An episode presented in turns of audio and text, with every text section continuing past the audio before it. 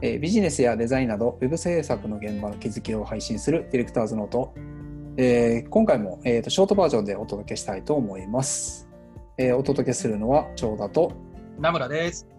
よろしくお願いします。よろしくお願いします。えっ、と、今日のテーマは、はい。えーなんか今日はね、僕の方からちょっとはいはい。言いたいことがありまして、あ、言いたいこと。ツイッター界隈で話があったのが、なんかこう、初学者の人たち、まあ、あの、初心者というか、はい。その方々が、こう学んでいって、ちょっとステップアップしてきて、中級者になってきたなって時に、まあいろんな問題にぶち当たるけど、それに対する回答って誰か言えるのかとか、どこかにあるのかみたいなことがは載ってたんですよね。で、中級者にななった時に、なんかこう答えとかってあるのか、そもそもね、そもそもあるのか？っていう話。こう、まあ僕もそこそここの仕事やってて、長田さんももうだいぶなってやってるじゃないですか。はい。で、どう思うかみたいなことをね、ちょっと長田さんと話そうかなと思ったんですけどね。中級者、はい。こう、定義が難しいですよね。中級者ってそもそもこう、そもそもどこから中級者でどこから、どこまでが初心者なのかみたいなはい。話もありますけど、年数でもないですし、なんでしょうかね。一通りの、なんか、最初にこんな仕事をお願いしますって言われてから、納品までがまあ、うんうん一応一人で工程が全部わかるぐらいじゃないですかね。あーが中級者。ぐらいじゃないですか。だから、全部一人で完全に、こう、誰の助けもの得ずに納品できるってなってくると、もう完全に中級者以上だと思うんですそうですね。そうですね。うん初級者から中級者ぐらいって、なんか、まあなんか一通りわかるから、じゃあお前今回やってみるかみたいな感じを言われて、はい。途中四苦八苦するけど、なんとかヘロヘロになりながらでもゴールにたどり着く。ぐらいじゃないかなと思うんですよ、ああ、なるほど。それ、それで言うと、中級者に向けたその答えがないとか、まあ、あの、とかって、それは当たり前じゃないかなっていう気が。いやいやそう、そうなんですよね。だってなんかねその初心者向けってなると、はい。あの方法論として例えばファイルリストの作り方とかあの、ディレクトリマップを作ってコンテンツの、まあ、行動フローをこうやって作ってでゴール,、うんうん。ゴールこうやって定めてそれに向けてステップ踏んでっていうのを何パターンか作ってでじゃあコンテンツの構成こういうふうに考えましょうとかっていう方法論は多分そういうのはい探せばいくらでも出てくると思うんですよね。まあ、いわゆるワークフローみたいなもんですよね。ワークフローですよね。でそれが一通りできるようになったってなるとうん。次はそれを組み合わせてどういうふうに目の前の課題を解決するかとかその、はいはい。そもそもこの問題ってこれで合ってましたっけっていう話をうんうんあの問題提起のところからするとかうんなんかそういったレベルになってくるので、うん。そらググってもありませんよっていう話。いや、ほんとそうで、でもこう、それって別にディレクターだけではなくて、やっぱりいろんな仕事を通じても、うんうん中級者以上って、そのさっき長田さんが言ったみたいに、いろんなものをこう組み合わせて、で、今まで下手したら誰もやったことがないとか、うん。まあ、どうかな、日本中全部探せばなんか来るかもしれないけど、そんなググって、こう、だってね、みんなもこう、自分が問題解決した時の事例なんて全部ウェブに上げてるわけじゃないし、なんかこんなことで困りましたとかって別に書いてるわけじゃないじゃないですか。え暇かって感じですね。そうそうそう。だから別にググったってあるわけじゃないし、なんか僕らも、こうね、よく言われますけど、どんな時がディレクターで大変でしたかって言ったら、いや、いっぱいあるけど、今更どんな時でしたかって言われても結構困るみたいな話もあって、確かにこの初心者の時の気持ちを思い出せって言われるとなかなか難しくなってきましたね。20年前の話ですけどみたいな。下手したらそうそうそう。だからやっぱ苦労、まあもちろん困ったことはいっぱいあったけど、やっぱり初級者はさっき言ったようにワークフローとか、こういうドキュメントを用意しましょうとか、なんか定例になったらこういうものを準備して、ヒアリングだったらヒアリングシートを用意しましょうとか、うん。なんか一通りのセオリーとかチップスとかノウハウみたいなものやっぱり別に探せばあると思うけど、うん。ね、あの僕もなんか自分でよくそういうこと言われた時に言うんですけど、何ですかね、例えばですけど、えー半年かかるプロジェクトの時と、どうですかね、バナーを3本納品しましょうって時のディレクションって当然やること全然違うじゃないですか。絶対違いますねで。すよね。だってバナー3本納品するときに、いや、じゃあまず WBS を書いて、えーガントチャートを引きましょう。それがセオリーですって話はないわけですよね、やっぱり。それは違いますね。無駄が多すぎる。そうそうそうそう。だから、結局、その初級者というか初、初学者の方々が、うんそのまあ仮に今日ね、ここの定義で言うなら、一通りなんとなくディレクションを最初から最後までできるってなってくると、その時のこう、本当に困った問題解決って、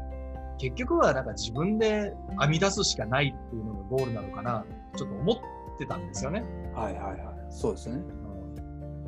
だからやっぱりなんか今こう、長田さんの反応を見てもやっぱりそうだよねって感じが。そう、そうとしか言えない気がするんですけどね。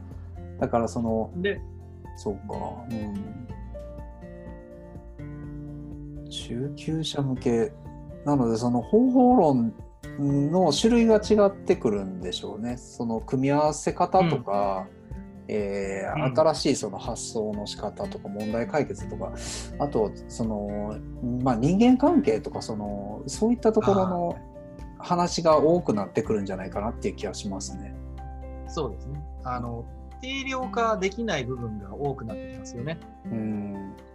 クライアントのその、まあ見積もりもそうかもしれないし、結局見積もりって別に金額を出すことではなくて、お客様に理解をしていただくっていうこともあるし、当然、こう、お客様の財布事情とかっていろんな要素がそうです出てくるし、うん。で乱暴にはそれをよどう読むかみたいなところに行くじゃないですか。はい。だから、そうなってくると、やっぱりこう自分で、その、最初の基礎の時に学んだものっていうものを、本当にどうやって組み合わせるかっていう能力の方が、やっぱり大変になってくるので、それはなかなか、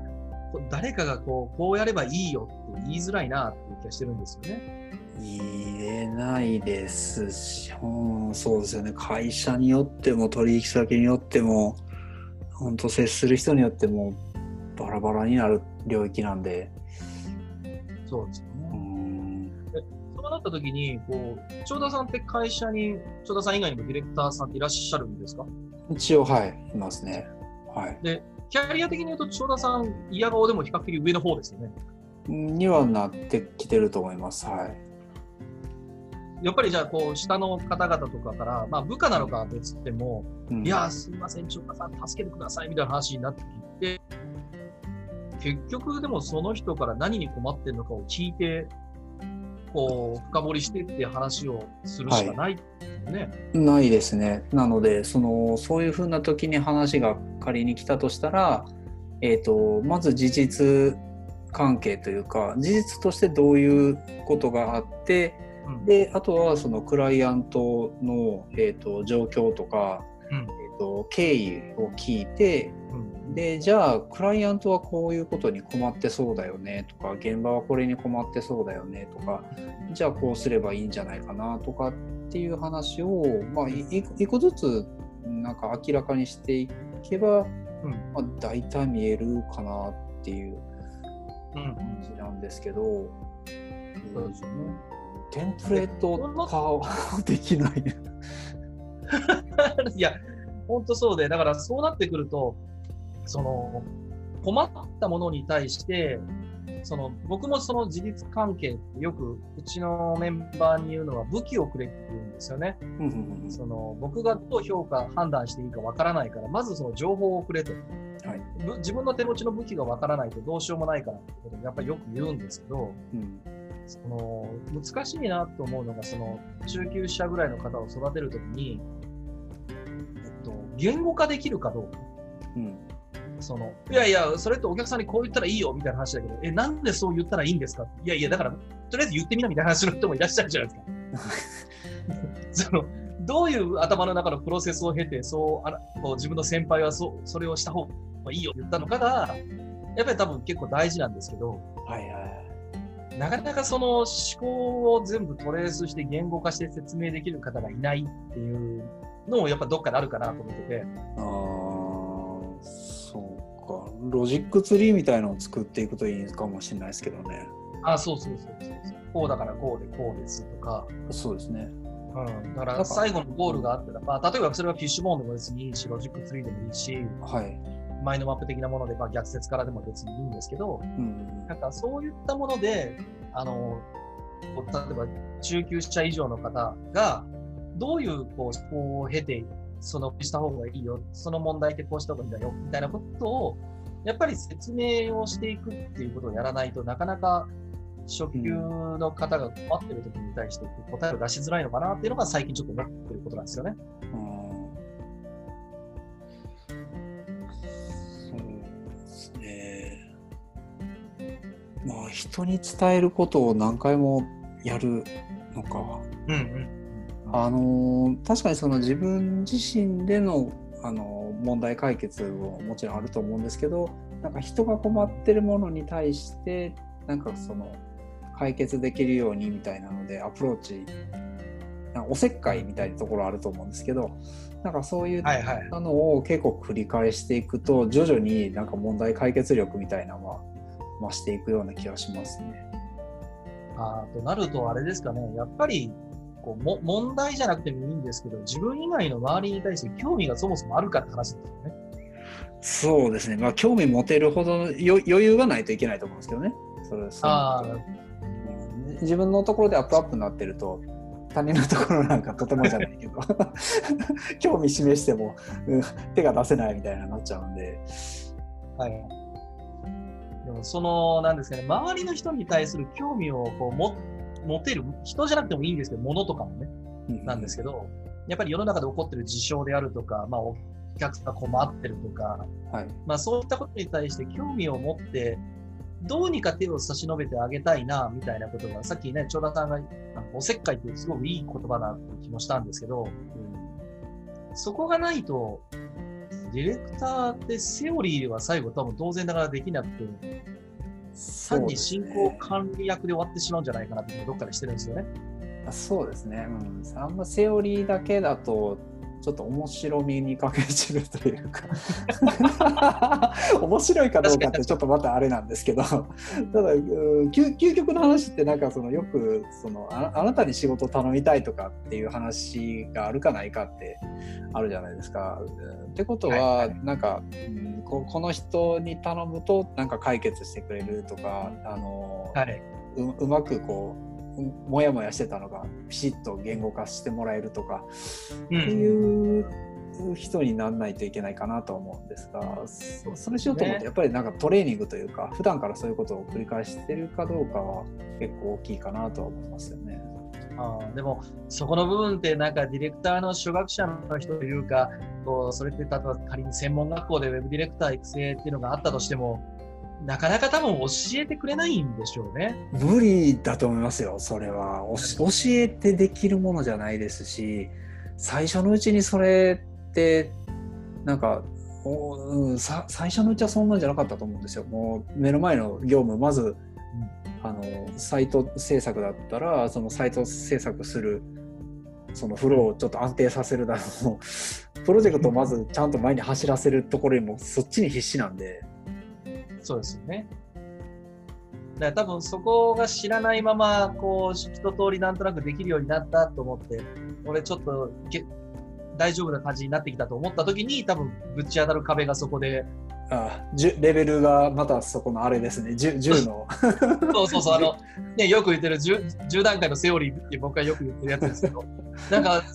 新初初学者初学者の中ではだいぶできるようになったなと思って、1個上がったと思ったら、俺の武器って何も使えねえみたいなぐらいに僕ショックを受ける瞬間ってそこで、中級者レベル0から始まるみたいなそうそうそうそうそう。でもそこってその周りに興味を持って自分がどうにか手を差し伸べてあげたい。そのためにこう初心者の時に学んだスキルを使うんだよっていうことに行けばいいんでしょうけど、なんか一歩間違えると専門学校とか初心者の時とかに学んだものでこう突き進めみたいな話になると結構あ挫折してしまうのかなっていう気がなんとなくしてるんですよね。そうですね。っていうとなんかその学校の先生だとかそういったうん。教育側から教えてあげられることっていうのは今あくまで教えてるのは超初心者向けの話なのであの中級者以上になってくるともう自分で答え考えないといけないよっていうなんかあのことを伝えてあげるとかそんな話なんですかね。そうですね。そこはなんか、はっきり言ってあげた方が、もしかしたら。徐々にこう教えた内容だけなんか覚えた内容とかそれだけだと問題が解決できないとかどうすればいいか分かんないっていう状況になってきたら、うん、あなたは中級者です。っていう。ああ楽しいですね。それいいですね。それいいです。確かにそうかもしれないですね。そこから。なんかその方のことをこう初学者の方々は中級にとそんなっていうあ、俺中でもそれが多分、でもそれが一番楽しいよみたいなことをね、こう伝えたいなと思って、のテーマにさせていただいた次第でした。あ、そうですね。いい感じですね。じゃあ今日はこんな感じで。はい。じゃあまた次回。ありがとうございます。はい。よろしくお願いします。はい。はい、ありがとうございました。はい、お疲れ様でした。ありがとうございました。